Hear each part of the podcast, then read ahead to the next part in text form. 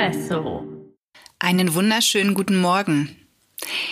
Sind Online-Portale die besseren Tierärzte? Ganz klare Antwort nein.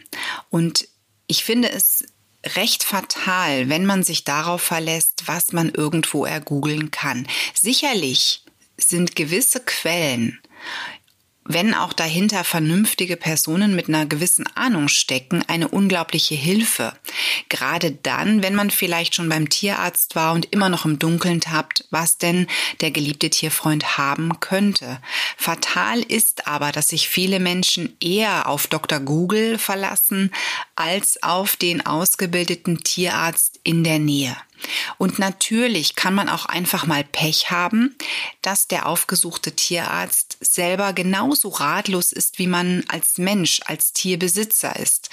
Dann hilft es aber oft, eine Zweitmeinung einzuholen und vielleicht zu einem Fachtierarzt zu gehen, der das Problem eher kennt oder darin eher erfahren ist.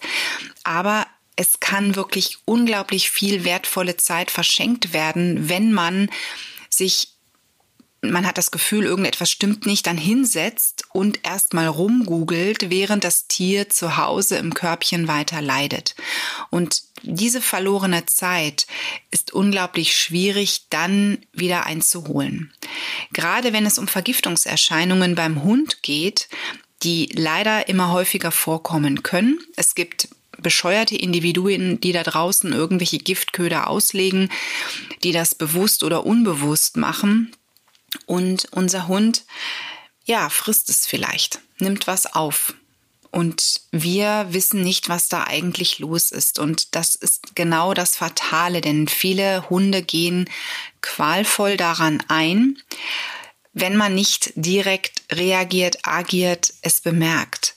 Und meistens denkt man ja dran, das könnte jetzt irgendeine harmlose ja, Magen-Darm-Verstimmung sein. Klar, hat der Hund natürlich auch schon mal.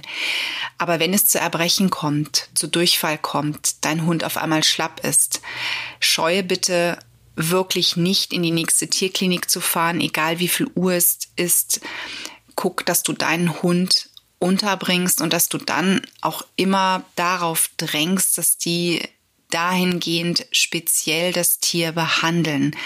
Denn wie gesagt, es kommt immer häufiger vor, dass irgendwo etwas ausgelegt ist und wir Menschen haben nicht immer den Einfluss darauf, was nimmt unser Hund da draußen gerade auf. Wir sind nicht permanent dabei, gerade wenn die Hunde leinenlos unterwegs sind.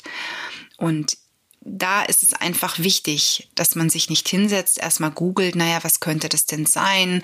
Vielleicht noch mit der Morosuppe beginnt oder sagt, naja, ich habe hier noch ein paar Kohletabletten, die kriegt es jetzt. Sicherlich sind gewisse Erste-Hilfemaßnahmen gut und auch wichtig, aber die solltest du im Nachgang oder kannst du auch immer noch im Nachgang machen, wenn ausgeschlossen ist, dass keine Vergiftung dahinter steckt.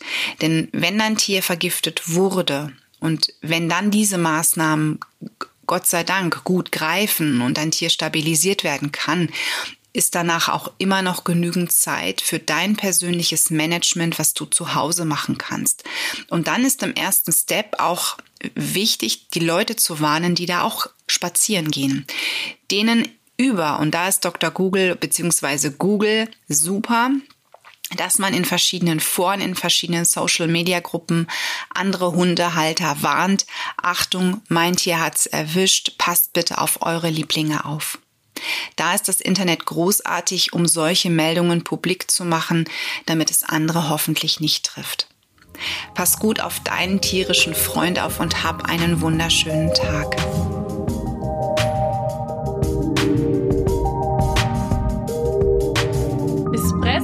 Wurde dir präsentiert von Tierisches Wissen.